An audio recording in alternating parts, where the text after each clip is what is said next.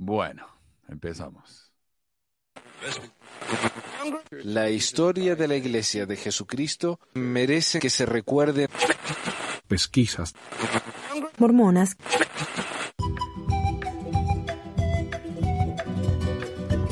Hola a todos, bienvenidos al episodio 331 de Pesquisas Mormonas. Hoy es el 5 de febrero de 2023. Yo soy Manuel y con nosotros atrás de, la bambalina tenemos al señor Carlos ayudándonos.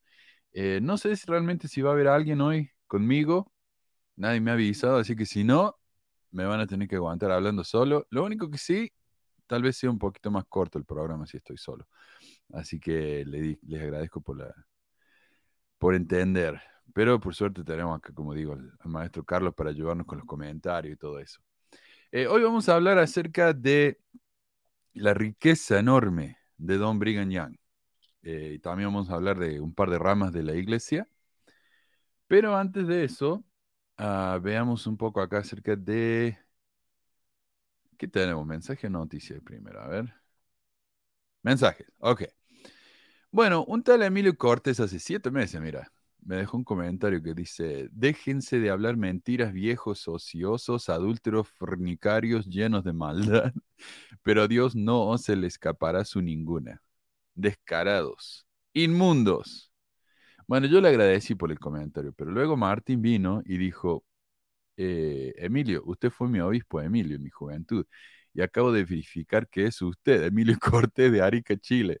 En serio, no me imaginé que se exprese así de la gente. Yo entiendo sí fanatismo con la iglesia, pero expresarse así. Recuerde que nadie tiene tejado de vidrio y todos tenemos nuestras debilidades por ahí. Eh, bueno. Ah, dice que tenemos, vamos a tener a Meli en unos minutos. Buenísimo, buenísimo, buenísimo. Bueno, eh, así que bueno, un obispo, ¿ah? Bueno, acá teníamos al, al, pionero de la iglesia en Bolivia, no me acuerdo el nombre del señor ese, pero también vino a insultarnos con todo. Eh, acá tenemos a un obispo de, Chile. Eh, mira, tenemos acá, quiero saludar al maestro Diego Meister Musa, dice el león de Utah, el Moisés del oeste americano, tremenda salchicha alegre y padre abandónico. abandónico, sí. Gracias. El primer comentario del día, ¿ah? incluso antes de que empecemos el programa. Y Andrea dice, buen día, yo aquí esperando saludos de Querétaro. ¿Así? Querétaro, perdón, México. Bueno, gracias.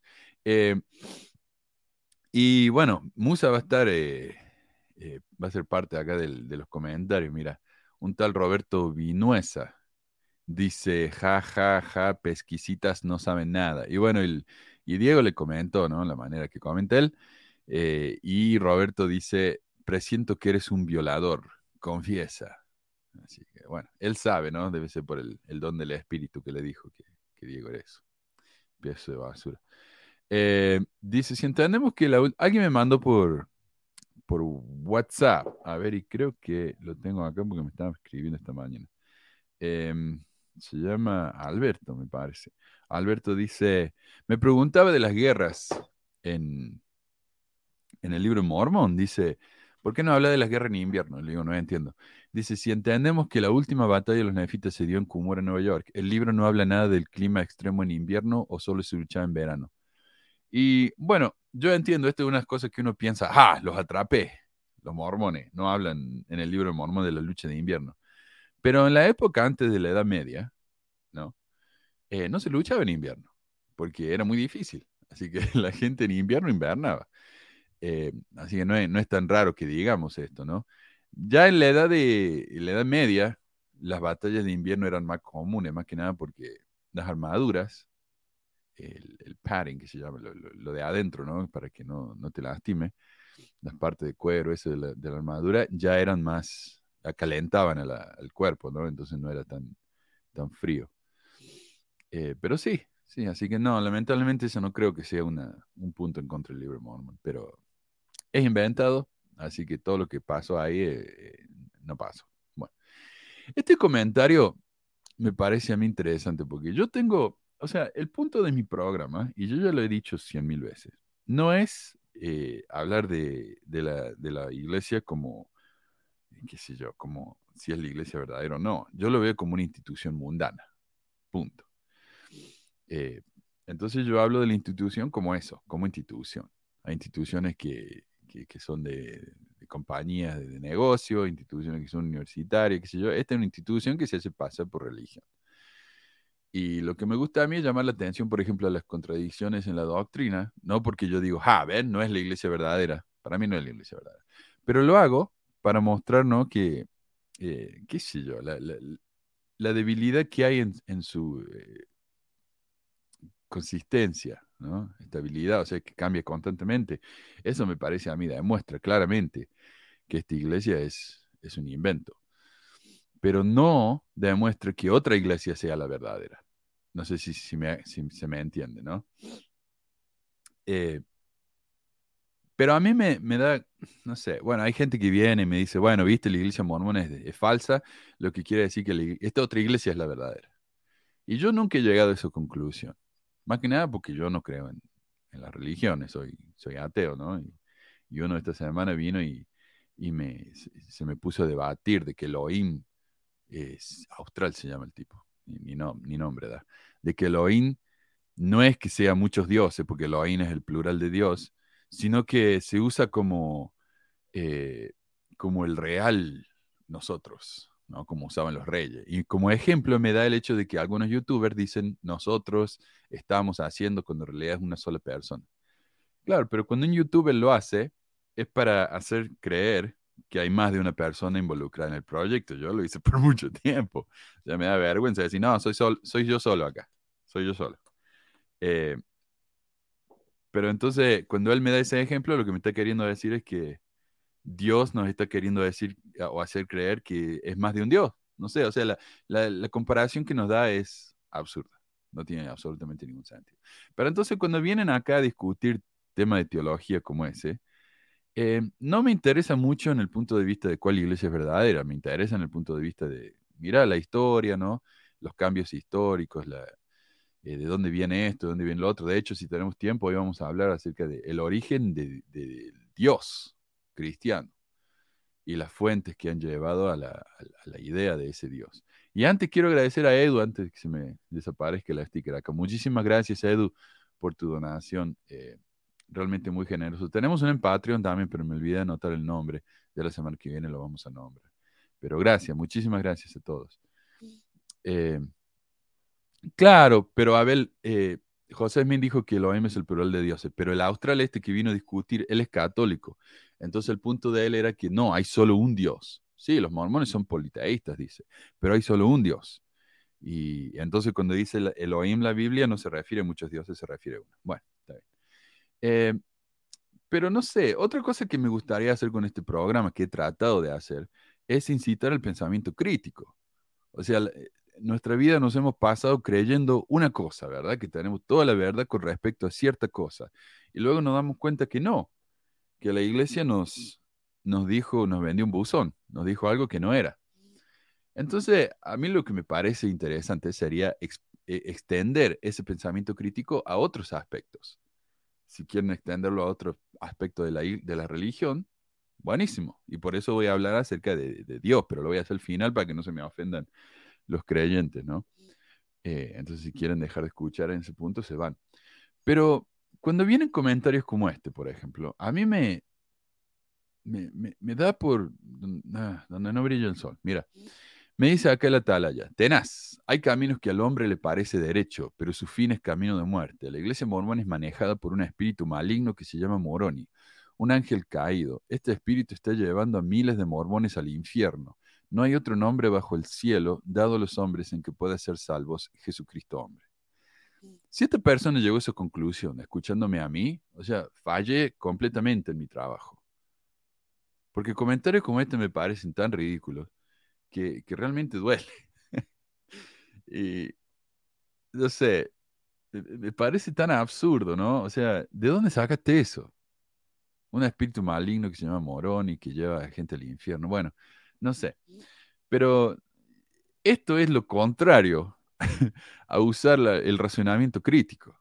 O sea, ¿qué estamos hablando acá? Y, encima de eso me llegó otro, aquí lo hice un poquito más grande porque el texto es más chico.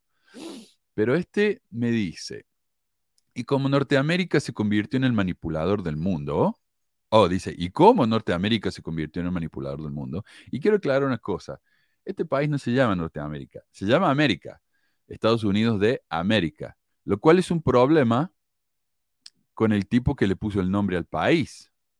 Pero este país se llama América, igual que México se llama México, es Estados Unidos de México.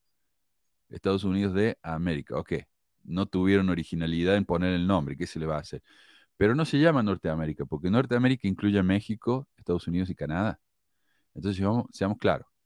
Como Norteamérica se convirtió en el manipulador del mundo, usando a los élderes, con toda la información de cada uno de los países donde van, toda la documentación de cómo viven sus gustos y costumbres, fortalezas y debilidades de toda la sociedad del mundo, los líderes le deben esta información a los políticos, así nos someten. Eh, primero que nada, Estados Unidos no le cuesta tanto aprender cómo vive la gente en otros países, especialmente en estos momentos en el que todo el mundo sube todo lo que hace en Instagram y TikTok y todo eso, esa mierda, ¿no?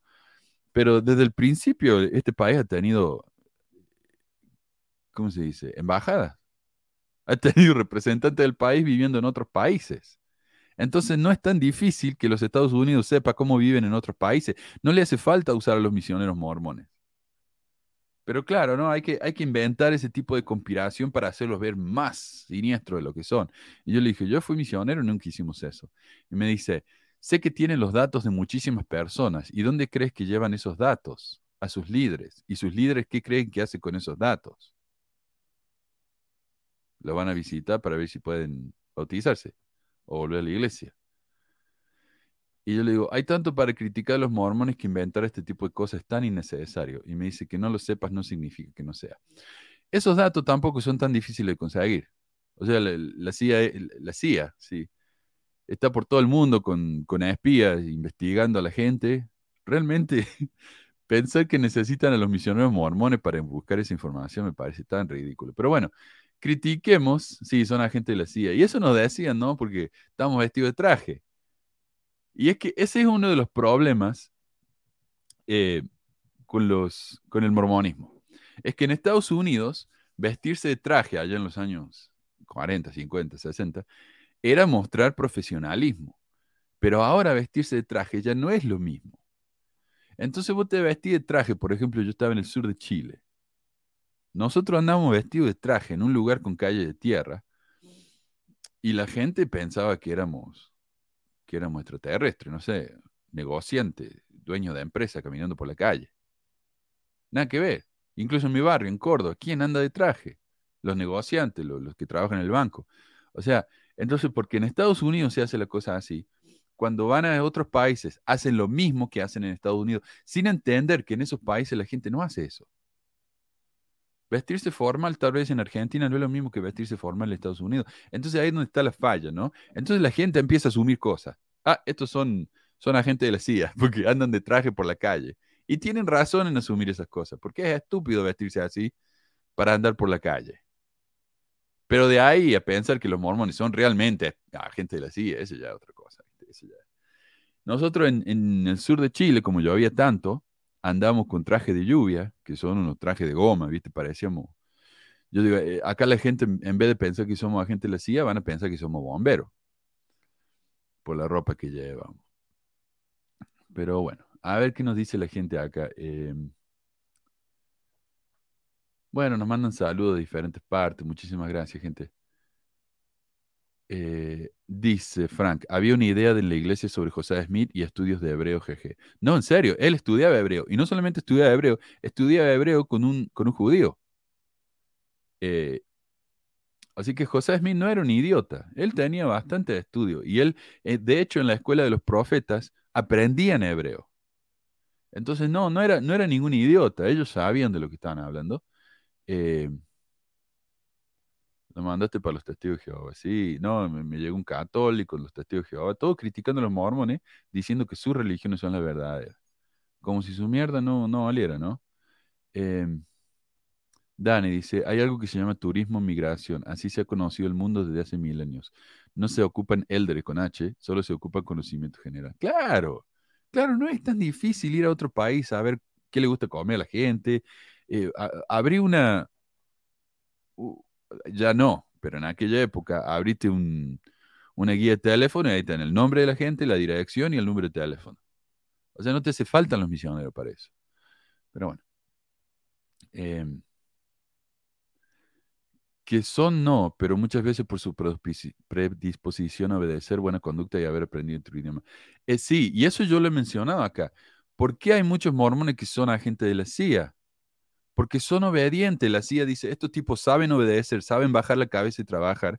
Estos son el tipo de personas que queremos. Pero no es que los mormones tengan un trato con la CIA. Es que la CIA sabe qué tipo de, de ovejitas contratar, ¿no?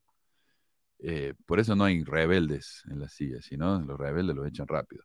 Hola Meli, buen día. Hola Manu, hola a todo el mundo. Buenos días. Por acá, che. Em, eso, oye, eh, que decías de la CIA, el presidente, recuerdo que había un mito ahí en mi misión antes de, del presidente de misión actual, que el, que el que era presidente de misión antes era ex agente de la CIA, pero que se había tenido que ir porque le había dado un infarto, porque habían sido tan desobedientes y tan horribles y todo, que de plano le dio un infarto. Este, sí, porque había historias de que la, generación previa a mi presidente de misión, que eran de los que se iban de fiesta en la noche y ah, todas esas cosas que se oyen en la misión. Y entonces decían que, que justo, ¿no? Que un ex agente de la CIA no pudo verlo. Y tampoco Dios se lo reveló. Ah. curioso porque yo tenía un compañero, bueno, no un compañero, uno que estaba en la misión nuestra en el área, lo conocíamos bien.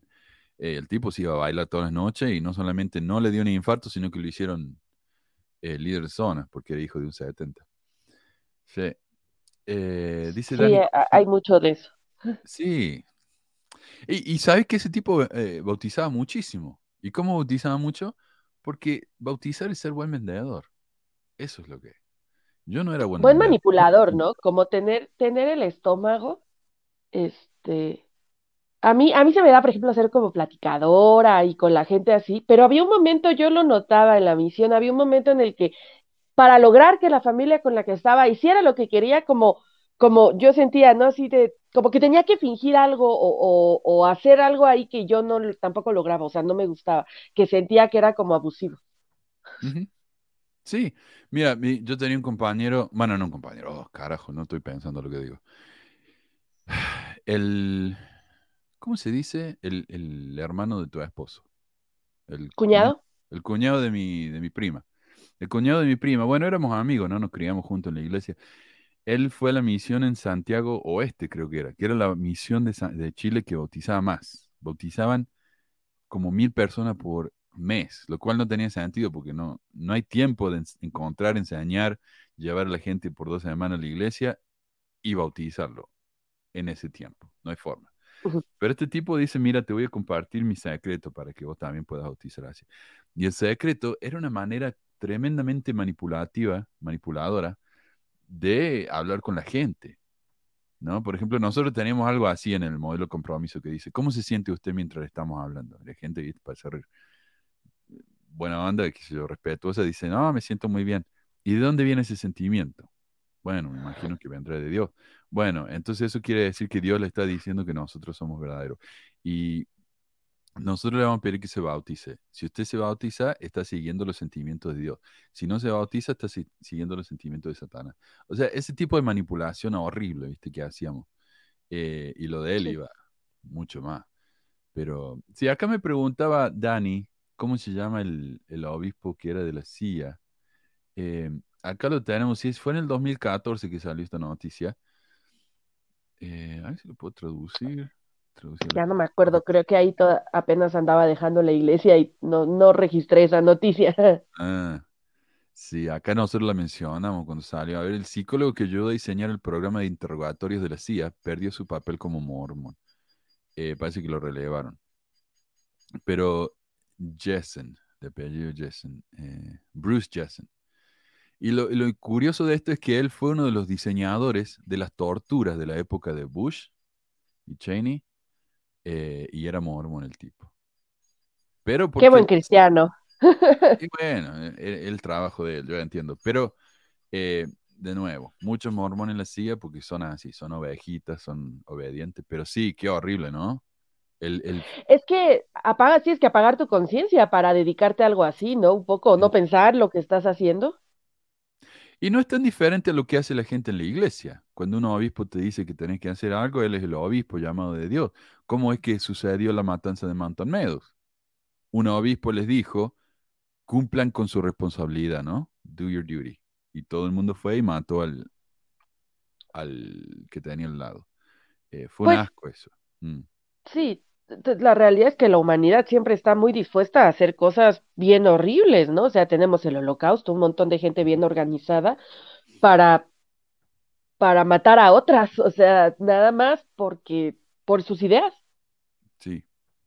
Y por obediencia, por tal vez por miedo. Quién sabe, ¿no? Porque Este, pero lo hace. Eh, Seguramente habrá habido algunas personas que, que era por obediencia, otros que sí lo creían. Yo creo que otros que prefirieron, eh, prefirieron hacer, prefieren en, en estos casos a veces como hacer de la vista gorda. No, prefiero no hacer, no darme cuenta. Sí, sí, sí. Eh, pero tendemos a ser así. Mira, yo me acuerdo que cuando enseñaba en el secundario, yo enseñaba en lo que se llama un charter school. Entonces los chicos iban con, con ah, uniforme a la escuela.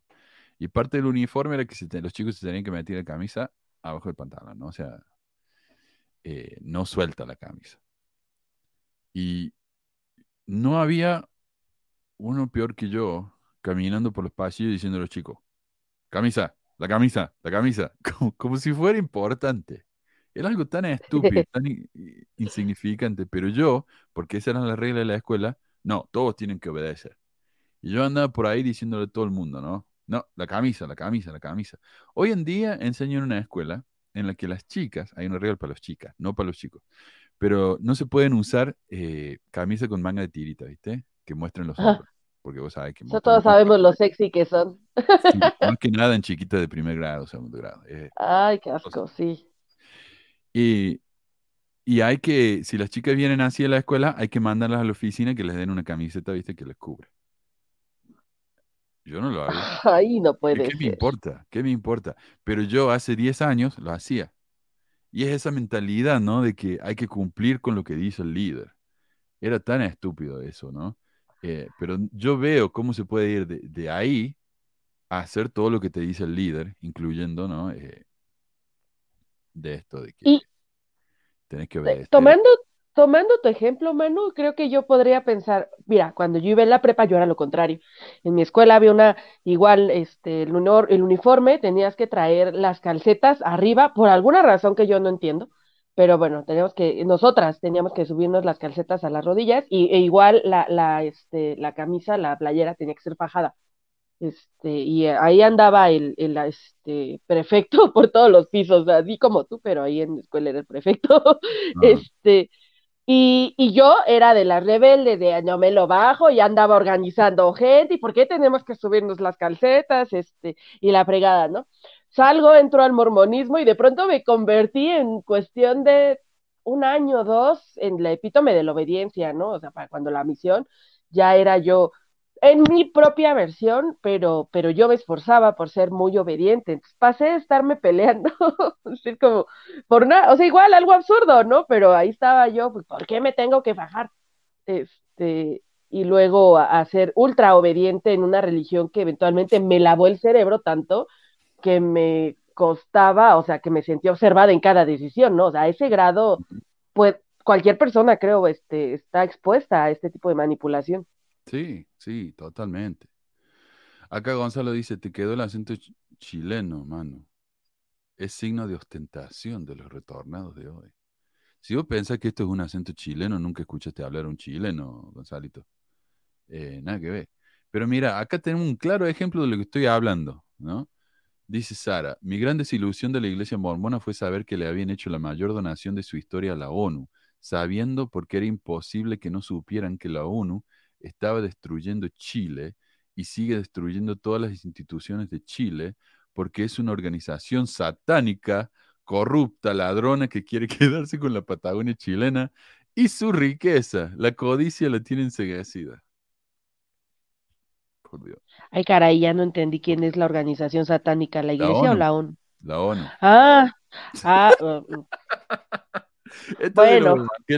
Estaba escuchando, ¿no? Salió la nueva película de Dejados Atrás. Eh, y, y por Ah, no. supuesto, la, el, cuando los, los cristianos se van, se van todo al cielo, en el rapture, la rapture, no sé cómo le dice. Eh, Ajá, el rapto, sí, sí. el rapto. Los que quedan atrás son todos los, los que no siguieron a, a Dios y a Jesús. Y el líder del, del mundo satánico y caído es la ONU. Y entonces esto, esto es típico de eso, sí, sí, sí. No, lo, Bueno, si yo le tuviera que criticar algo a la ONU, ¿los cascos azules son de la ONU? no sé.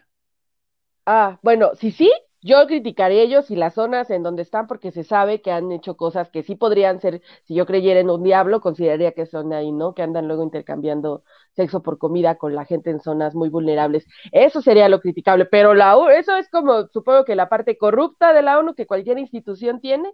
Son los soldados los que trabajan Claro. la gente que se aprovechan de eso. Sí, eso Claro. nunca había, había escuchado, pero sí, son los de los cascos azules. Pero la riqueza del sur de Chile, o sea, yo estuve en el sur de Chile y te digo, la riqueza de Chile está en, en el norte, donde están las minas, eh, y en el centro, eh, Santiago, viste, Viña del Mar, todo eso es una región que está, la está pasando muy bien, pero en el sur había una pobreza porque lo único que hay es la pesca y cada vez menos. Tú- Entonces, no sé. ¿Tú fuiste misionero en el sur, Manu? En el sur, sí. Sí, el sur de Chile. Así que no sé eh, qué me está hablando esta mujer, pero bueno, el, la ONU. Ah, Sí, ok, habla del esa, esa, yo tampoco la había oído. dulce. Ah, dice Carlos que hay mucha agua dulce, esa es la riqueza de la que habla. Ok, gracias. Em, dice Om- Omner, Manu, es normal que en el salón de eventos dentro de las capillas usen luces psicodélicas para la fiesta de una boda. Yo no sé a qué te referís con psicodélica, pero sí, se usan luces. Eh, sí, yo lo, lo he visto de siempre eso. Ah, bueno. A ver, otro comentario. Esta señora eh, se, se ofendió mucho porque David Chuleta es gay. Y dice María Flores, el diablo conoce su potencial, pero los espíritus que lo tienen a él son muchos. Oremos, ayudemos y por él y por toda la juventud que hoy pasa por situaciones similares. Y claro, ser gay es una situación. Eh, reprendo en el nombre de Jesús todo demonio de confusión en David Archuleta que él existe. Padre, ayúdalo a recapacitar, saca esos demonios que están persiguiéndole, ayúdalo, pido misericordia, oh Señor, en él, ah, me imagino en el nombre de Jesús, ¿no? Los demonios existen, oremos y reprendámoslos en el poderoso nom- o poderoso nombre de Jesús. Amén. Así que ahora David Archuleta va a ser eh, hétero otra vez. Gracias, María. Seguramente en ese momento dijo, oh, ¿qué pasa? Me siento extraño.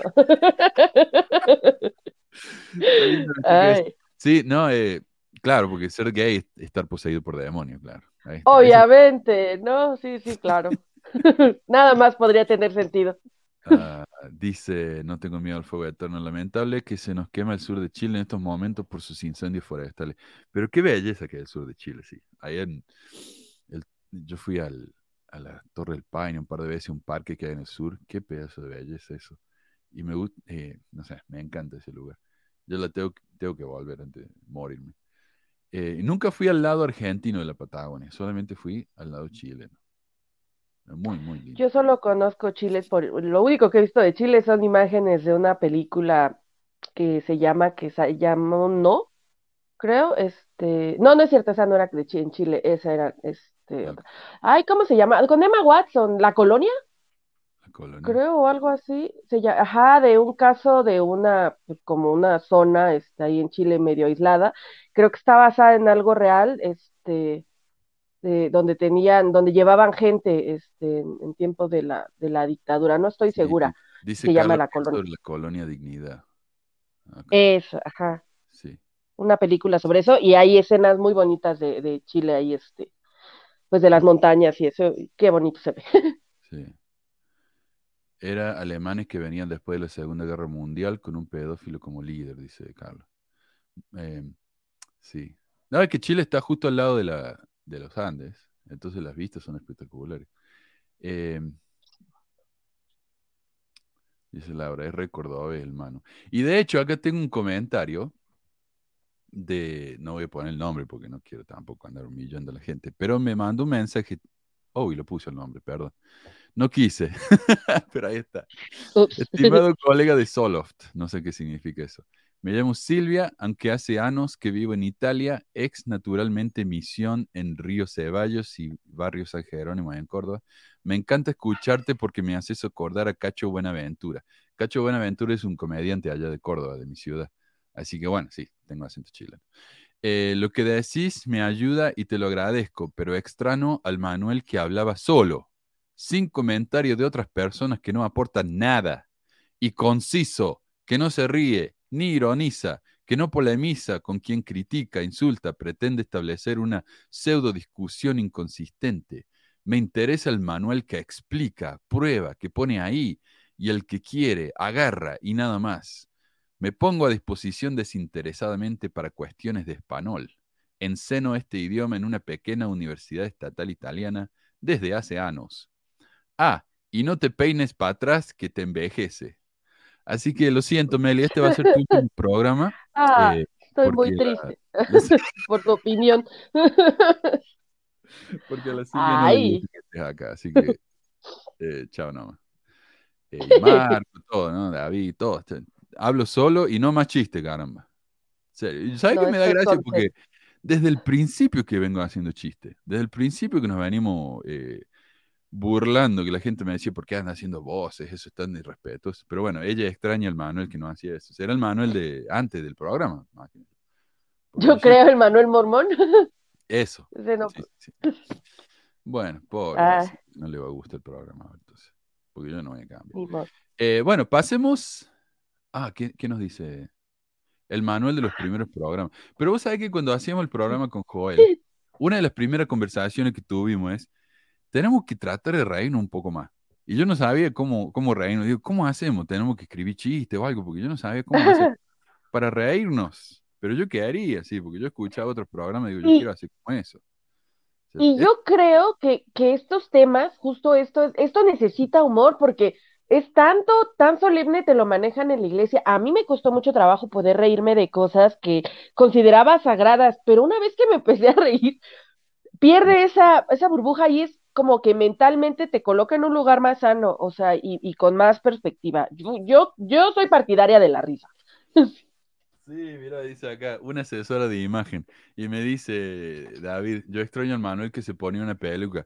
Y sí, porque mira, yo tenía, yo hacía, hacía los sketches, mira, tengo acá la peluca de pelo largo rojo, tengo la peluca de los rulos, tengo la peluca del afro, tengo hasta una peluca rubia. No, pero claro, yo, ella extraña al Manuel que no hacía eso. Bueno, era peor antes. Ah, todo el mundo me dice, viste, lo que, cómo hay, que hacer el, programa. Todos saben mejor que yo. Bueno. Pues que hagan el suyo. Eso, eso, claro. Yo, yo acá todo el mundo diciéndome lo que tengo que hacer y lo que no, pero nadie hace otra cosa. O sea, digo, vayan y hagan el suyo, si va a ser mucho mejor que el mío. Ahí me puedo jubilar, por fin. Em, sí, porque en español hay programas, ahorita hay uno que no me he fijado cuánta difusión tiene, pero parece que sí, que están yendo como a dar sus testimonios, eso, y pues está muy bien. No he visto otro programa de historia o donde toquen como temas sociales más allá de testimonios, pero pues está bien. Claro, claro. Eh, mira, a mí no, las historias personales me encantan y las comparto en el programa y todo, ¿no? Eh, pero sí, yo he visto ese programa de que es sobre testimonio, me parece fascinante. A mí lo que me interesa más es la investigación, para ser honesto. Eh, eh, por eso lo empecé a hacer, el, programa. Em, claro, Dani dice, reírte es algo, eh, de algo es una manera de desmitificar algo que se considera sagrado. Así le quitas poder y autoridad. Exacto, ese es el punto. Pero bueno, hay gente que va a criticar todo. vayamos entonces a las noticias.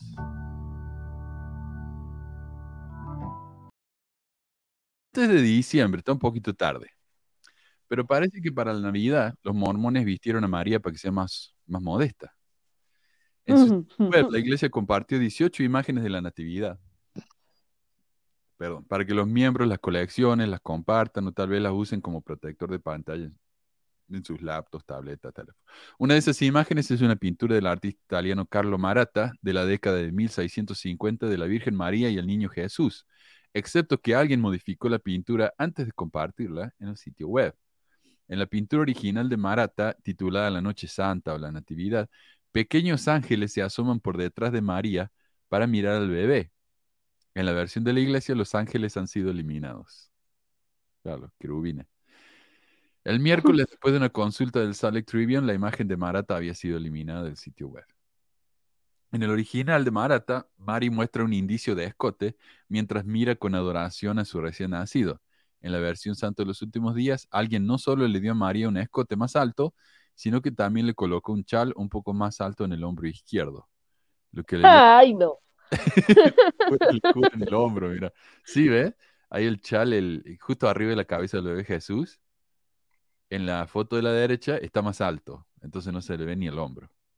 María se ve bien sexy. Claro, no, eso no está permitido. Sí. Para- No eh, se vayan a emocionar los señores. ¿Qué tal que a Ox le parece muy excitante? Ese David, cuidado, las mujeres tienen pecho. Sí, sí, sí. Eh,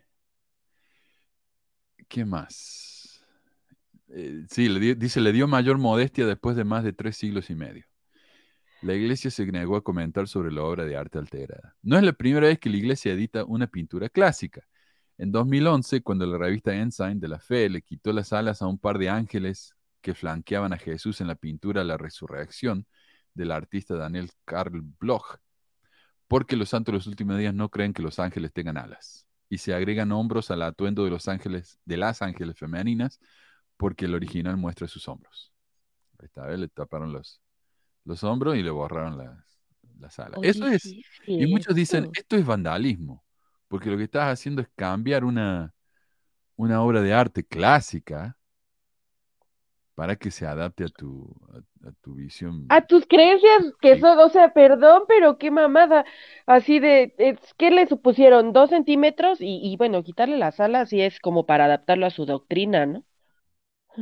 Claro. O que vayan y hagan sus propias pinturas en vez de andar cambiando este tipo de cosas. Porque me, encanta- me gusta lo que dice Varón acá. Dice, los pechos de una mujer con el bebé solo expresan lo sublime de la maternidad. Se ve que tienen problemas mentales.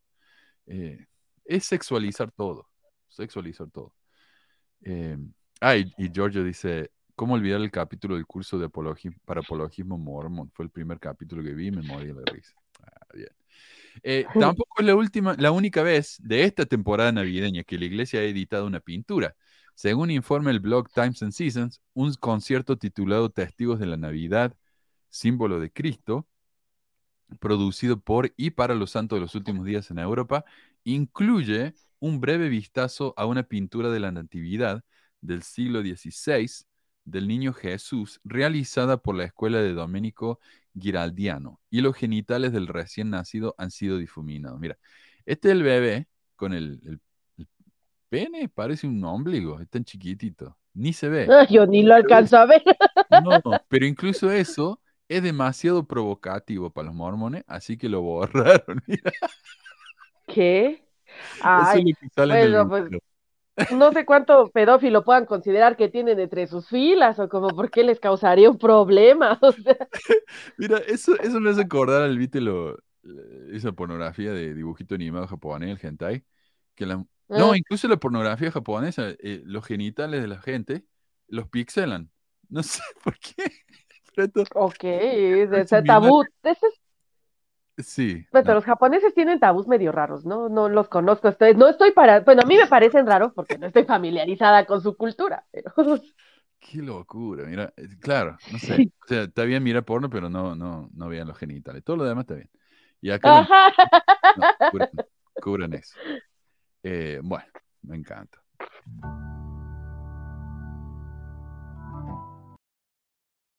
Hoy tengo más de un tema del día. Primero vamos a hablar con la, de la riqueza de Don Brigham Young. Eh, la semana pasada hablamos de cómo, eh, los miembros más pobres al principio de la iglesia no tenían que pagar sus diezmos, pero más tarde sí, incluyendo las viudas que vivían de la caridad de la iglesia. Por su parte, los líderes siempre reciben sueldo, porque se consideraba que su tiempo era valioso, con lo cual yo estoy de acuerdo, y como eran sirvientes de la iglesia, y por su tiempo, no tenían que pagar el diezmo. O sea, doble beneficio. Lo que tal vez muchos no saben es que los líderes como Brigham Young, quienes se dedicaron a trabajar para la iglesia desde una edad bastante temprana, creo que él se hizo apóstol a los 30, eh, era multimillonario. Es, en un claro ejemplo moderno tenemos acá al señor eh, Boyka Packer. Y este yo digo que es un claro ejemplo moderno porque tenemos mormones multimillonarios, ¿no? Por ejemplo, eh, Nelson es rico porque era un doctor, era doctor. Acá ser doctor ya te hace automáticamente rico, básicamente. Eh, Oh. ¿Quién más? El, el- el otro, el Anderson, no sé cómo miércoles se llama, el que era eh, jefe del IFED, a quien le pagaron con un cheque de mil millones, 900 millones de dólares. Es de los Pero- nuevos, ¿no? Es, ¿Perdón? ese que mencionas ahorita es de los nuevos. De los nuevos, ¿El sí, uno tres sí. Sí, sí. Oye, mano, ¿y sabes qué cantidad de dinero tenía Monson? Si No. murió también rico o no. No, pero tenía una casa hermosa. O sea, con ver las casas de, estos, de esta gente, ya te das cuenta. Yo me acuerdo que el admin de Kumora puso una foto de la casa de Monson y dicen, mire qué casita humilde.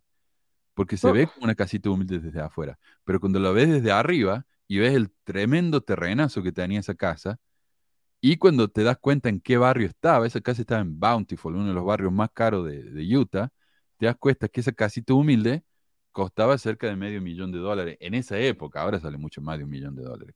Y de hecho, la casa de Packer, quien siempre trabajó para la iglesia, no solo trabajó para la iglesia, trabajó en el sistema educativo de la iglesia. O sea, ¿qué tanto te puede pagar eso?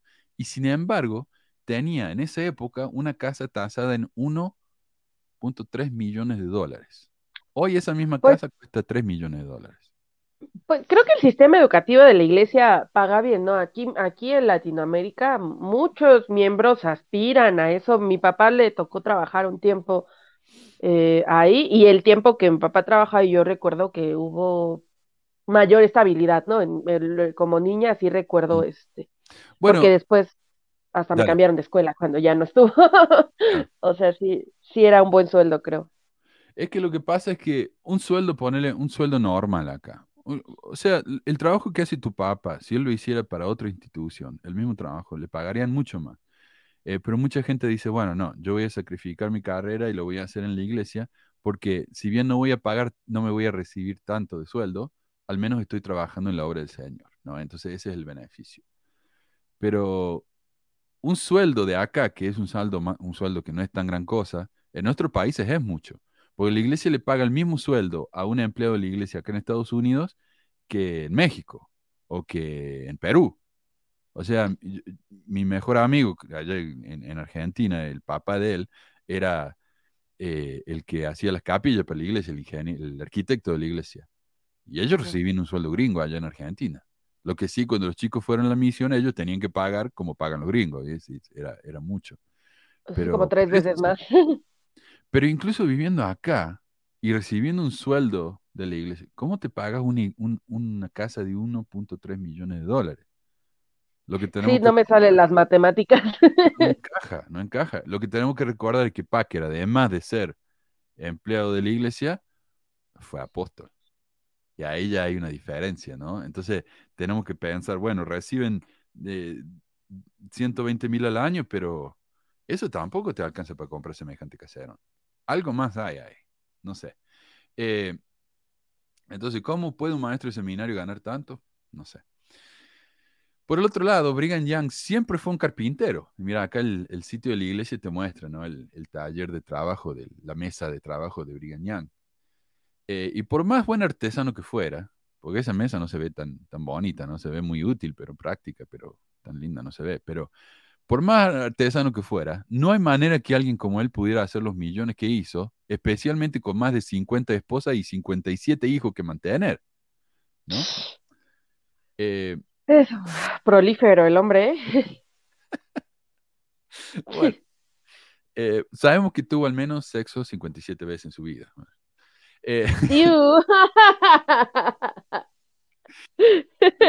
Y, y es interesante porque si vas a la, a la casa de él, la casa del león, el Lion House, ahí en- al lado del templo está, en la esquina, eh, te muestran la, la pieza de él y la cama es chiquita, parece una cama de esos ¿viste? para los chicos, de, eh, porque era petizo el tipo, era, era bajito.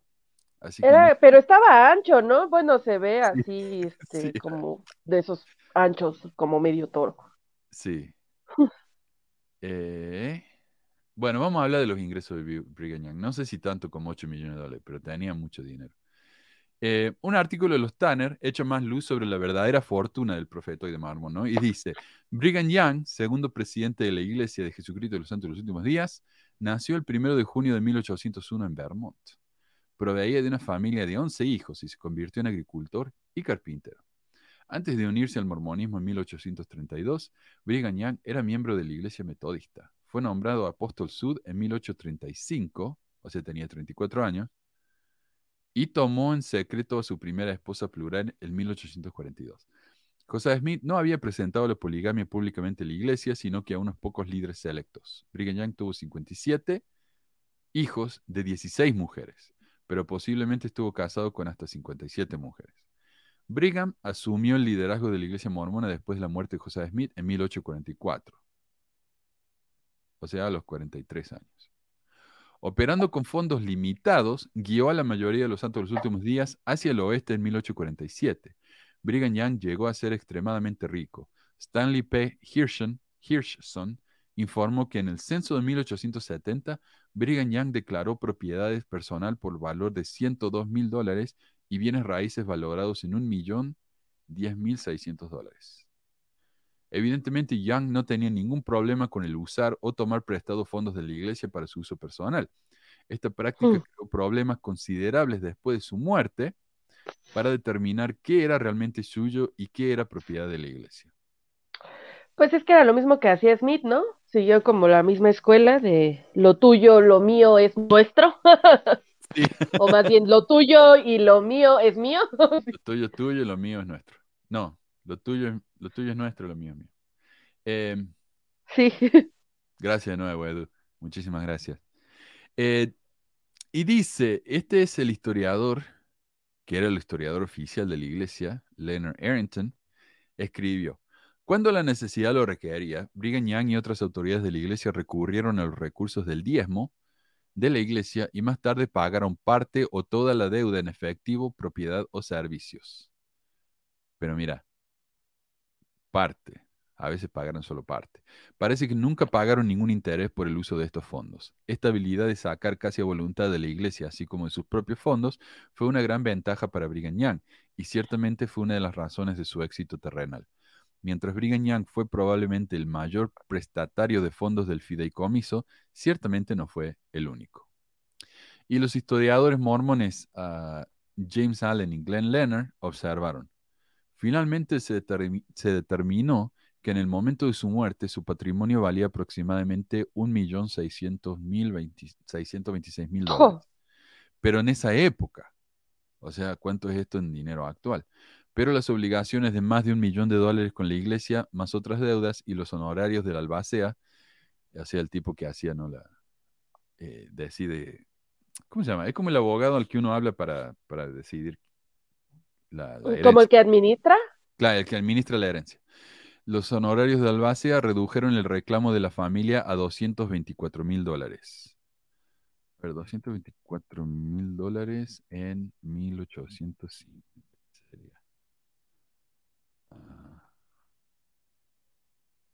dólares. Oh, dólares. Serían unos. ¿eh? A ver. Perdón, no, tendría que haberlo buscado a esto, antes de esto, pero bueno. Dos mil dólares son 76 mil dólares.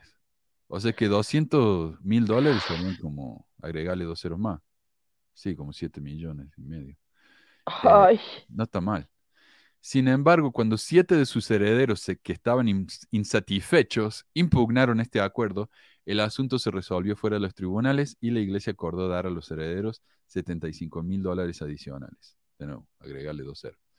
En la enciclopedia del mormonismo leemos, debido a que la iglesia no tiene un clero profesional, se administran en todos los niveles a través de la participación y el liderazgo laico, en todos los niveles. Y como para aclarar, la enciclopedia del mormonismo fue algo producido por la iglesia, producido y publicado por la iglesia. Y los funcionarios, además de las autoridades generales, contribu contribuyen con su tiempo y talento sin remuneración. Debido a que las autoridades generales están obligadas a dejar su empleo regular para el servicio de tiempo completo en la iglesia, reciben un modesto subsidio de subsistencia proporcionado por los ingresos de las inversiones de la iglesia. El hecho de que Brigham Young pudiera acumular una deuda de un millón de dólares de los fondos de la iglesia, además de obtener un salario, ciertamente genera eh, dudas sobre las afirmaciones de los Sud de no tener un clero remunerado. Después de dirigir, el- sí, y, y más que nada, como dice acá, modesto. Hmm. Después de dirigir la iglesia mormona durante más de 25 años, Brigham Young predicó. Ahí lo tengo acá, a ver. ¿Cuánto diezman ustedes? Los cristianos profesos, los apóstatas y otros tienen mucho que decir acerca de los santos que pagan el diezmo. Ahora comparemos notas. Los eldres de esta iglesia viajan y predican sin bolsa ni alforja. Y eso era cierto. Los misioneros no le daban un peso. Y, la- y las mujeres que quedaban atrás, tampoco. Y trabajaban en casa como obispos, presidentes, sumos consejeros y ministros gratis. Obispos no, porque ya vimos que los obispos recibían un sueldo. Perdón. Pues sí, básicamente en los inicios la iglesia empezó explotando gente, como hasta la fecha lo hace, Pero es mientras los líderes viven en la riqueza. Sí, pero incluso esto es mentira porque los obispos en Doctrina y Convenio dicen que reciben un sueldo. En Doctrina y Convenio, o sea, eso lo escribió eh, perdón, José Smith. Y acá Brigham ya está diciendo no, trabajan gratis. ¿Cuántos obispos tenían sueldo? Había con la época de Smith, a lo mejor tenía la, la, la idea de darle sueldo y ya este, Brigham Young dijo, no, ni madres, es más dinero para mí. Puede ser, pero no creo. Pero no habían mucho. No, no eran tantos. Yo creo que había un obispo por ciudad, una cosa así, ¿no? Era el que administraba los asuntos temporales de la iglesia. Eh, Eh, pero bueno, ahora tomemos a los cristianos. Bueno, está bueno que él se diferencie de los cristianos. ahí. ¿Cuántos de sus ministros predican gratis? Vayan a sus reuniones en sus iglesias, salones, escuelas o cualquiera de sus reuniones públicas y tendrán una caja, un plato o un sombrero bajo tu cara y es, dame seis peni- peniques, dame seis peniques, dame seis peniques. Claro, eso es lo que hacen los cristianos, ¿no? Piden, se la pasan pidiendo dinero. Muéstreme al elder de esta iglesia que hace esto. Predicamos, bueno, ahora en la conferencia general al menos uno o dos. Predicamos el Evangelio sin bolsa ni alforja y trabajamos para nuestro propio pan y mantequilla. Sin embargo, el mundo cristiano se queja de que pagamos el diezmo. Los santos deben pagar la décima parte de sus ingresos con alegría y corazones agradecidos y ayudar a traer a casa a los pobres. Hemos apoyado y ayudado a los pobres con millones de dólares. Y es lo, que, lo mismo que dicen hoy. No. Eh, un dato curioso es que a pesar de sus millones, Brigham no era muy generoso con sus esposas. Y algunas vivían en, la, en el Lion House que ya mencioné, en la Casa del León, en donde disfrutaban de todos los lujos, ¿no? además de vivir en el centro de Salt Lake City. Y no es un secreto tampoco que Brigham Young tenía sus favoritas y que a veces esas favoritas cambiaban. A veces se casaba con una que era más joven y, a- esa era la favorita ahora. Eh, yo tengo un video del tour Mormones donde fui a la tumba de, de Brigham Young y ahí están él en su cementerio, porque es un cementerio privado, donde está nada más que él y como cinco personas más, y dos de sus esposas, que eran claramente dos de sus favoritas. Eh, el resto de las esposas están enterradas por todas partes, ¿no? Eh, pero otras vivían en el medio del desierto sin medios suficientes como para subsistir. El caso de Emily Partridge ilustra esta situación. Y hablemos de quién es ella. Yo ya hice un programa acerca de Emily, pero esta es la misma mujer que con su hermana fue aceptada por Emma Smith en su hogar. Pero al final ella se enojó tanto de que José hacía sus cuestiones con las hermanas tan liberalmente en la casa que las terminó echando patadas, ¿no? De hecho, esta mujer es la que dijo en el juicio del dote del templo si había tenido relaciones sexuales con José y respondió simplemente, sí, señor.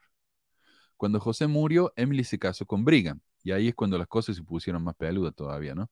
Según el libro En Sacred Loneliness de Todd Compton, Emily pasó sus años en Utah mudándose de casa en casa. Muchas de las esposas de estos hombres, de José Smith y de Brigham Young, eran asignadas a vivir con ciertas familias. O a veces, si tenían suerte, le daban una casa donde vivían varias esposas juntas. Pero sí, vivían, vivían en una pieza, ¿no? En la, casa de alguien. Así era. Eh, siempre aisladas de BYU, de, de BYU, de Brigham y sin apoyo financiero. Las propias palabras de Emily a, a Brigham en una carta del 24 de febrero de 1853 lo dicen todo. Querido amigo, espero que disculpe la libertad que me tomo. A ver si la tengo esa carta. No. Eh, querido amigo, Espero que disculpe la libertad que me tomo al dirigirme a usted así. Desde la muerte de mis hijos, mis sentimientos han cambiado. Me siento más sola y menos reconciliada con mi suerte que nunca. Y como no soy esencial para su comodidad o su conveniencia, deseo que me dé a algún otro hombre bueno que tenga menos preocupaciones. Por supuesto, Brigham no lo hizo. De Compton. Los sentimientos de Emily hacia su famoso esposo eran profundamente ambivalentes. Ella claramente albergaba un profundo resentimiento hacia él, ya que según su diario, él se negó a mantenerla económicamente a ella o a sus hijos. Si quería hablar con su esposo, tenía que hacer una cita para verlo en su oficina. Hay un relato de, ella esperando por cinco horas para hablar con él. Brigham una vez se negó a darle 75 centavos para pagar la factura del impuesto del agua. No es Esto- cierto. Ay, no. Esto es del diario de ella. Me siento bastante avergonzada de ser conocida como la esposa del hombre más rico del territorio y sin embargo somos tan pobres. No sé por qué es tan reacio a mantenerme. Mis hijos son sus hijos. Provee sustento, perdón, provee suntuosamente a algunas en su familia. Lo que sus jornaleros me permiten obtener, lo obtengo, pero a veces es como sacarme los dientes para obtener eso. Me siento muy sola esta noche. Espero no pecar en mi sentimiento. Y mira eso, se siente culpable de que su de quejarse porque su esposo no la mantiene. Ese hombre de Dios, ¿verdad? Y todavía se tienen el descaro de no conocer su historia y llenarse la boca diciendo que todos los, o sea, de que haber tomado más de una esposa era por el bien de ellas, o sea, este, era para beneficiarlas. Y mira, ¿no? Como los únicos Claro. beneficiarios eran ellos y su ego. Como dicen, para mantener las viudas. Sí, Mira no, mira qué cómo- bien la mantenía. Mira cómo está esta mujer, muerta de hambre. Eh. Qué, qué, este, Mr. Musa dice, Meli, contactarme al saber de temas de índole militar, sé sobre escándalos de los cascos. Ah, ok, gracias. Em, tengo entendido que los maestros de Ok. seminario no reciben sueldo, solo el director, al menos en Chile. Sí, en, en- en otros países sí, solamente el director del SEI recibe sueldo. Pero acá en Estados Unidos ser maestro de seminario es un trabajo. Bueno, no en Estados Unidos, en Utah. Porque esta gente, ¿no? Eh, eh, va a, un, a una escuela, o sea, así lo hacen, porque acá hay separación, ¿no? De Estado y, y religión. Entonces no pueden enseñar seminario dentro de la escuela. Pero lo que hace la iglesia es construye una capilla al lado de la escuela. Acá casi todas las, e- las escuelas secundarias de Utah tienen una capilla justo al lado. Y es una capilla más chiquita de lo normal, porque todo lo que hacen en esa capilla es enseñar seminario. es como, Entonces escuelitas de seminario. Sí, sí, sí. Y algunos son de escuelitas de una, de una pieza. Entonces los chicos van ahí antes de la escuela o salen de la escuela y van ahí eh, y después vuelven a la escuela. Eh, y ahí está todo el día el, el maestrito este, recibiendo chicos. Y luego a la noche van y enseñan instituto. Así que no, es un sueldo, sí. Es un trabajo normal. Pero bueno.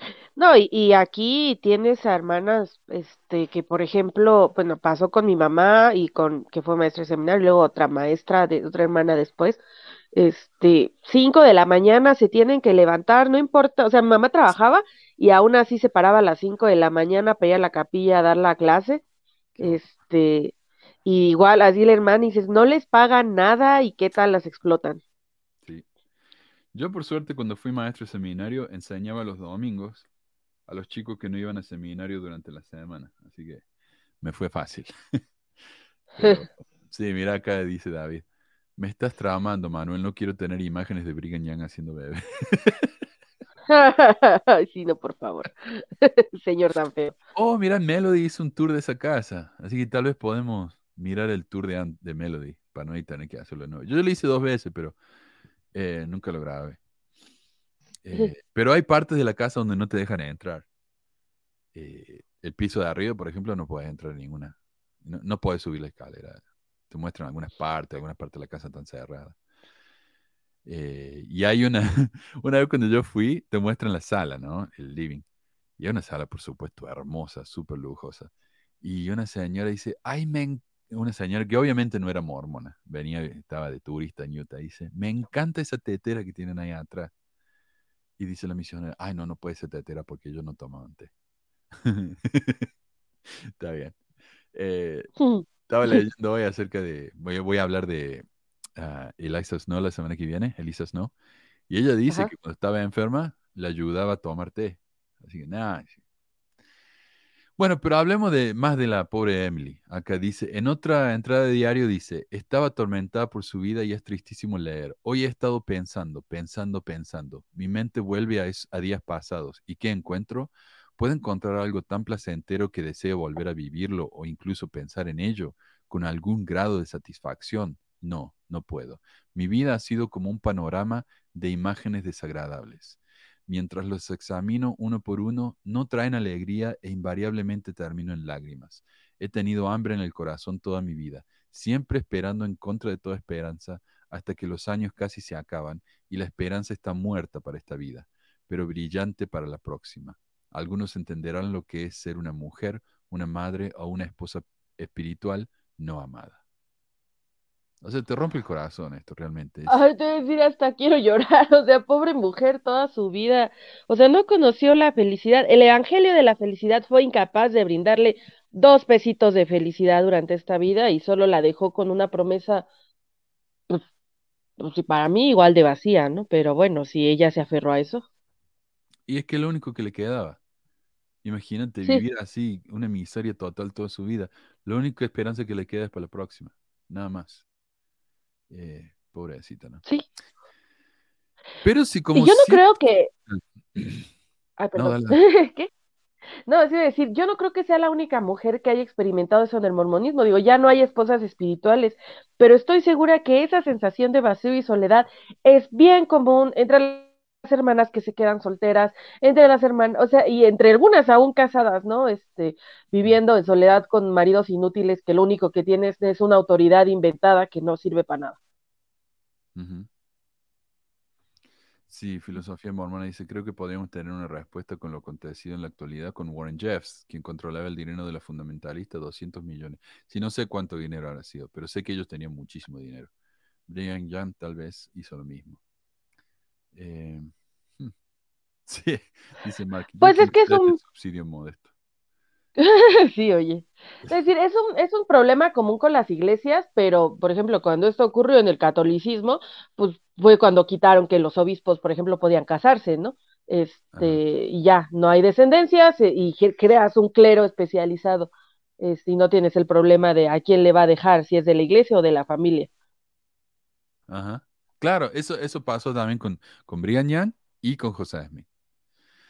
Eh, pero mira, acá la, pobre Emily decía, señor Brigham, yo sé que le- lo estoy molestando, soy una inconveniencia, deme a alguien más, deme a otro hombre que pueda. O sea, había hombres, pero él no, no, se la dejó. Es como que acumulaba esposa, no sé, era por el el estatus, ¿no? Mientras más esposa tenía uno, más estatus tenía. Entonces él, él las coleccionaba como tarjeta de Pokémon, ¿no? Eh, pero para realmente explicar la psicopatía requerida para hacer la fortuna amasada por Brigham, tenemos que revisar el caso de las compañías de carro de mano de Willie y Martin.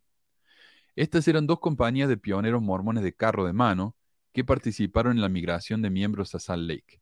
Las dos compañías de carro de mano de 1856 partieron tarde en el año desde Inglaterra, ¿no? O sea, tarde como para hacer el viaje sin tener que pasar por un brutal invierno en el camino. Antes de la partida de la compañía de Willie, se reunieron para debatir si debían continuar el viaje de inmediato o esperar hasta la primavera. Uno de los misioneros regresados, Levi Savage, los instó a pasar el invierno en Nebraska, argumentando que una salida tan tardía como una compañía con una compañía compuesta por ancianos, mujeres y niños pequeños conduciría al sufrimiento, la enfermedad y la muerte. Algunos miembros de la compañía, no sé de las mujeres, o sea, pero ancianos y niños, entiendo. Esto, ese tema de que las mujeres son tan inútiles que se van a desmayar el primer inconveniente. Eh, Ah, sí. yo- es que yo ese Vito yo me imagino que viene de la época en la que se obligaban a usar corsets tan apretados que las dejaban sin aire y en cualquier momento a la menor provocación se andaban desmayando, pero este, pero ese era el motivo, Sí, sí, si sí, les sí. faltaba aire en la cabeza. Y es que se desmaya, la gente, las mujeres en esa época, me parece a mí, esas novelas victorianas que las pobres mujeres vivían enfermas, desmayándose en el sofá, es porque no hacían nada. Las tenían en la casa, También. viste, como mascota. Entonces las pobres estaban ahí, eh, eran adornos. empiezas a somatizar, a, ca- claro que te enfermas, sí. Mientras Y tanto, además no. te digo, o sea, eh, lo de, lo de la ropa y el corset, eso es una realidad. O sea, sí se desmayaban de verdad por, porque no les llegaba bien aire. Sí. Y gracias Becky también por, por su donación, como siempre. Muchísimas gracias. Eh, pero, eh, ¿por qué la- la- la- las sirvientas, por ejemplo, no se enfermaban tanto? Porque trabajaban, hacían cosas. Estas mujeres estaban sentadas en el, en el diván leyendo todo el día. O sea, eso no puede ser saludable para uno. Yo que hago eso, sé que no es saludable. No, pero lo haces por gusto, ¿no? No, pero sí necesita uno moverse, aunque sea dos días a la semana Ah, tantito. ah, no, yo trabajo, yo me muevo un montón en el trabajo eh, con los chicos, ¿viste? Eh, pero nada, está bien, es un chiste. Eh, pero lo que decimos que algunos miembros de la compañía, unos 100, decidieron pasar el invierno en Florencia, en Florence o en Iowa, en Nebraska. Florence, en Nebraska creo que. Pero la mayoría, unos 404 en número, incluyendo a Savage, continuaron el viaje hacia el oeste. Pero estos son 400 solamente de la compañía de, de, de Willy. En adición de eso, tenemos la compañía de Martin. O sea, eran unos mil. A principios de octubre, las dos compañías llegaron a Fort Laramie, Wyoming. Esperaban ser restablecidos con provisiones, pero no estaban disponibles, por lo que tuvieron que racionar sus alimentos y comer casi nada. O sea, supuestamente cuando llegaban a Wyoming, ahí tenía que haber un grupo de gente esperándolos con más provisiones, pero no había nada. Para ayudar a los inmigrantes, Young envió alrededor de 250 carretas con comida y otros socorros, dice acá, pero los viajeros estaban tan agotados que muchos murieron durante el viaje. 210 de los 908 pioner- 980 pioneros de ambas compañías. O sea, el 20% se murió. Esta historia es celebrada en la iglesia, demostrando la importancia que Young le dio a esta gente. Claro, porque había una conferencia de estaca incluso el domingo, y el día anterior la conferencia, él canceló la conferencia y mandó a la gente a ayudar a esta gente. Eh, Es lo que nos, me contaron a mí. Un artículo de la iglesia lleno de ilustraciones bonitas ¿no? y elogios a Brigham Young y su don profético, ahí se, le, se lo voy a mostrar acá. para eh, dice, para un rescate, para un esfuerzo de rescate de alta escala, la iglesia esperaba tener varios días para prepararse. Sin embargo, la primera compañía de socorro sintió la urgencia de las palabras del profeta y abandonó el valle solo dos días después. Nadie sabía que la primera tormenta de nieve caería tan temprano, el 19 de octubre. Ese mismo día, los pasajeros del grupo de socorro llegaron a la compañía de carros de mano de Willy. Los viajeros estaban en su último día de raciones de comida. Aquí la tengo la página, déjame que lo comparto. Eh, perdón. Y encima no me puede ayudar acá Carlos porque la tengo en mi computadora. Ahí está. Eh,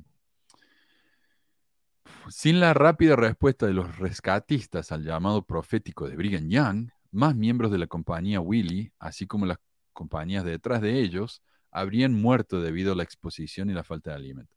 Pero esto es estúpido porque, por más que, o- o sea, ellos dicen, ven, nadie sabía que iba a nevar, pero Brigham Young mandó ayuda de todos modos, ¿ves? Si no hubiera sido por su don profético, se hubieran muerto. Pero esta gente ya se estaba muriendo. Y así un frío tremendo, o sea, sin nieve y todo, el frío era, e- estaba matando a la, a la gente. Uno de cada cinco personas se murió. Entonces, Ay, ¿qué- pobre. qué- ¿de qué don profético me habla? Podría haber sido el don profético de que, de que los esperaran en Wyoming con provisiones, pero no lo hicieron. Pues el mismo que tuvo Nelson ahora en la pandemia, muy útil para prevenir muertes. No, este don profético no sirvió para nada, por, por Dios. Y, y, y encima, o sea, cuando nieva, cuando es de día y nieva, la temperatura sube porque la nieve absorbe el calor del sol.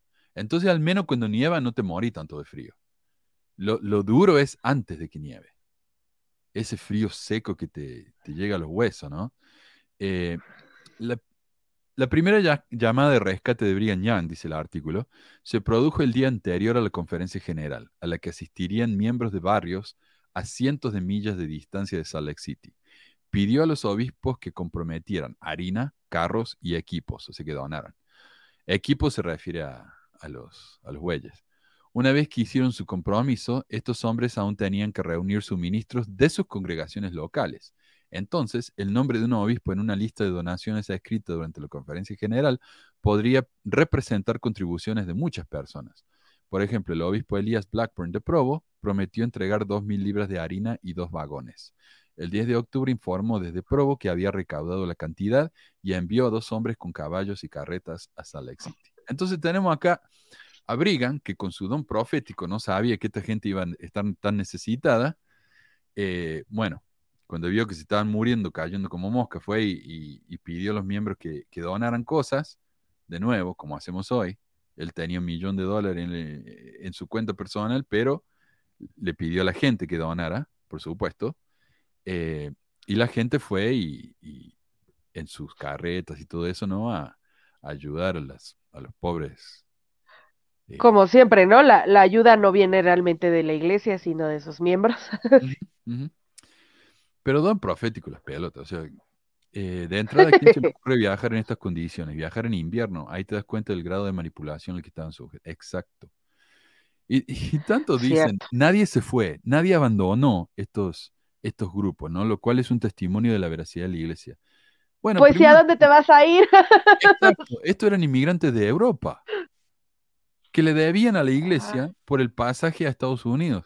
O sea, esta gente no tenía nada. Sin la iglesia no tenían absolutamente nada. ¿A dónde más iban a ir? Y lo otro, me va a decir vos que no hay grupos que no son de la iglesia verdadera que hacen cualquier cosa por el líder. Entonces, no, seamos realistas. Pero la realidad, y lo que no nos dice la iglesia, es que según el celebradísimo historiador del oeste estadounidense Will Bagley, y de hecho muchos de los libros de Will Bagley fueron impresos por la Universidad de Illinois, en su libro South Pass, nos describe la siguiente escena. Y esta escena es increíble. Yo esto nunca lo había escuchado. Eh, él apareció en una entrevista eh, en un programa de radio acá, eh, Radio West, Radio West. y contó esta historia. Y se hizo tan interesante esta historia, llamó tanto la atención a la gente que yo la escuché al menos en vivo en la radio, al menos tres veces a esto. Pues la siguen repitiendo. Young había ordenado a sus obispos que enviaran a las compañías de Willie y Martin equipos, de nuevo bueyes, carros, provisiones, ropa y hombres, y confiaba en que su viaje se pueda realizar sin un grado de sufrimiento o pérdidas de vidas. Estamos hablando del viaje de los hombres que iban a donar estas cosas, no de los carros, porque ellos ya, ya, habían muerto. Eh, a ver, pero no. Ahí está. Pero Yang tenía preocupaciones más importantes que los trenes de carro de mano, sobre todo la maquinaria, el equipamiento, la propiedad personal y los comestibles cargados en los vagones de carga de la iglesia. Cuando el apóstol Erastus Snow salió de Salt Lake a principios de abril de 1856, llevaba órdenes detalladas de Young. Primero, Snow debía reunir todos los artículos que dejó la temporada pasada y atender este asunto con mucho cuidado y estrictamente particularmente en respecto a la, a la máquina de vapor, como deseo que traiga esta temporada perfecta en todos los detalles. Young quería una máquina trilladora que llevaba un vagón y la maquinaria para un molino de lana que, según James H. Hart, pesaría hasta donde puedo suponer unas 45 toneladas. Hart pensó en 20 vagones extra fuertes podrían llevarlos a Utah. Y como para aclarar, por si no me entienden, lo que pasó es que cuando estaban viajando a Utah, Brigham Young tenía eh, vagones llenos de propiedades personales, entre ellos una máquina trilladora, una máquina, una, una máquina a vapor, un motor a vapor eh, y varias otras cosas más. Y como eran tan pesadas, las dejaron en el camino y dijeron después las vamos a volver a buscar. Brian Young, viendo que tantos iban al norte a ayudar ¿no? en Wyoming al, al grupo de Willie Martin, aprovechó y dijo, bueno, ya que estamos yendo para allá, busquen mis cosas. Busquen las cosas que dejamos allá. Hijo Pero de la una Sola cosa, una sola cosa, que es la máquina esta, eh, la máquina de vapor, iba a llevar 20 vagones. Una máquina. O sea, él podría haber esperado, ¿no? Digo, bueno, ayudemos a esta gente, traigamos a esta gente, después vayamos a buscar mis cosas. Prioridades, ¿no? Eh,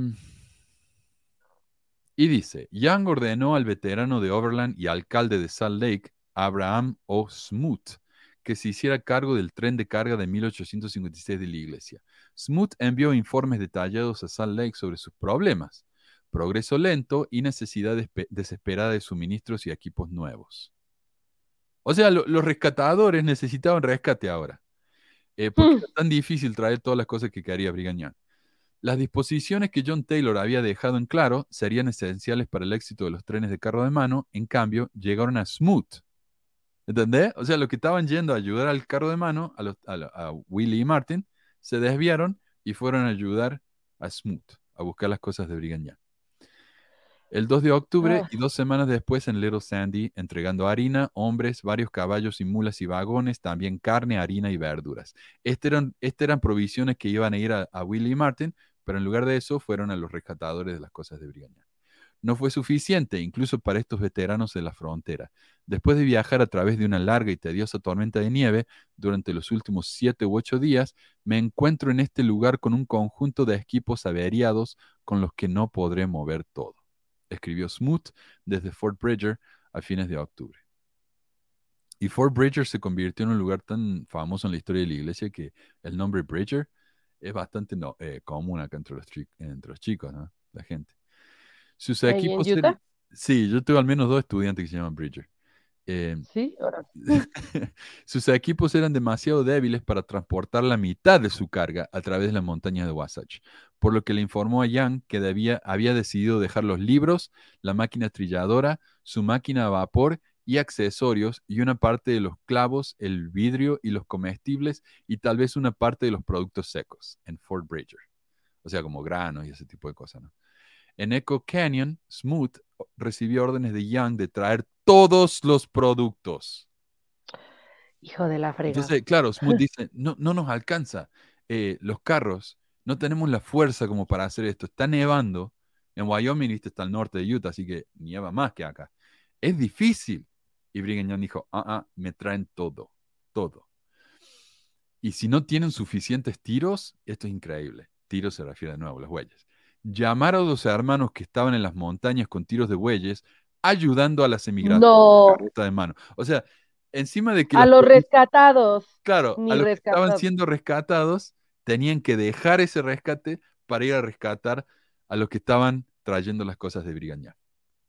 Para que la gente vea las, porque Brigham Young, o sea, así, yo, ay, no sé, la iglesia es así, o sea, no ha cambiado.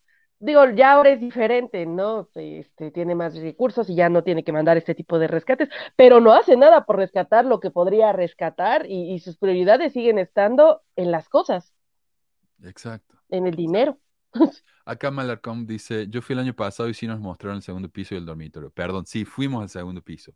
Eh, nos mostraron su dormitorio y la sala, pero no te dejan entrar a la otra parte de la casa. Y vos sabés eso, Malarcom. Em, a ver, incluso en medio de la crisis de los carros, y, yo sé, muchos van a decir, está inventando, ¿de dónde viene esto? Bueno, eh, este historiador, eh, pucha, me olvidé el nombre, Will Bagley, no es un historiador cualquiera. O sea, este ha recibido premio como eh, por sus libros en la Asociación Histórica de Utah. O sea, este es un hombre serio. Eh, y esto viene de los diarios de las personas que participaron en este rescate. Incluso en medio de la crisis de los carros de mano, Young subestimó dramáticamente las circunstancias desesperadas de los cientos de hombres, mujeres y niños hambrientos que aún se congelaban en las montañas. Como el clima se ha vuelto más templado, no hay necesidad de dejar vagones y propiedades en Bridger. Por lo tanto, deseo que se traiga todo, instruyó a Smoot. ¿Por qué Young le dio tanta importancia a la carga de Smoot en medio de una catástrofe humana como esta? Es un rompecabezas. Un invierno en Fort Bridger difícilmente los dejaría peor, o sea, de lo que estaban. Pero no era la maquinaria lo que le preocupaba al presidente Young. Lo más probable es que no fueran los seis, es que no fueran los seis vagones cargados con maquinaria, sino un vagón californiano marcado como destilería del Pacífico que Smoot encontró abandonado en Cottonwood Springs el 7 de septiembre y llevó a Sand Lake, junto con las seis toneladas de mercancías transportadas en los tres vagones privados de Brigham Young, contenían un gran suministro de tabaco, ron, whisky, brandy y otros licores, también té y café. Eso es lo que dice el diario de Smoot. Por lo cual, el secretario de campaña Caleb Green informó, Brigham, en este caso, no practica la doctrina que enseña. Después de vadear el Bear River el 4 de noviembre, los sobrevivientes de la compañía de James G. Willey se enteraron de que el presidente Brigham Young había enviado un mensaje de que esta temporada ah, de que esta temporada se traería algo de carga que aún estaba en Fort Bridger y que se requirieron en algunos equipos y hombres y nuestra compañía. Eh, escribió William Woodruff en el diario de campamento. Varios equipos y hombres fueron seleccionados para el viaje. El grupo de Willie aún estaba a 80 millas de Salt Lake. Siete personas más eh, de entre 8 y 76 años morirían antes de ponerse a salvo. Entonces, los líderes temprano, temprano no solo no tenían que pagar el diezmo, tampoco tenían que mantener a sus familias ni cumplir con las leyes que enseñan. Y de eso ya da por completo para atrás todo lo que, por ejemplo, dicen que se supone que los la Biblia, ¿no? Cuando habla de los obispos, que, que un hombre, creo que hay una escritura por ahí que dice que un hombre que no puede como sostener a su familia, ¿cómo va a hacerlo para la iglesia o algo así? No recuerdo las palabras exactas, y, estoy de acuerdo hasta cierto punto en eso, nada más hay que observarlo. O sea, estos charlatanes que no podían, no se hacían caso de las familias que estaban formando, explotaban a las mujeres a su gusto, a su conveniencia horriblemente, y ya después no solo a las mujeres, ¿no? Sino a la gente de la iglesia en general, les, manipularon y, y tristemente esos actuales pioneros que están tan orgullosos de su pasado como pioneros, los que todavía son activos, híjole, yo creo que en el fondo ese pasado atrás trae mucho dolor. Sí. Sí, uh, disculpenme, me está llegando un mensaje, acá tengo una emergencia familiar. Por suerte se acabó el, el tema de este, pero lo que resta se lo voy a dejar para la semana que viene. Les pido disculpas, pero me tengo que salir corriendo. Después les explico. Eh, gracias Meli, gracias Carlos y gracias a todos. Eh, nos estamos viendo y disculpen. Saludos. Fin abrupto. Ah. Uf, estos son así la, vida, la vida de... Bueno, nos vemos gente. Un abrazo. Bye.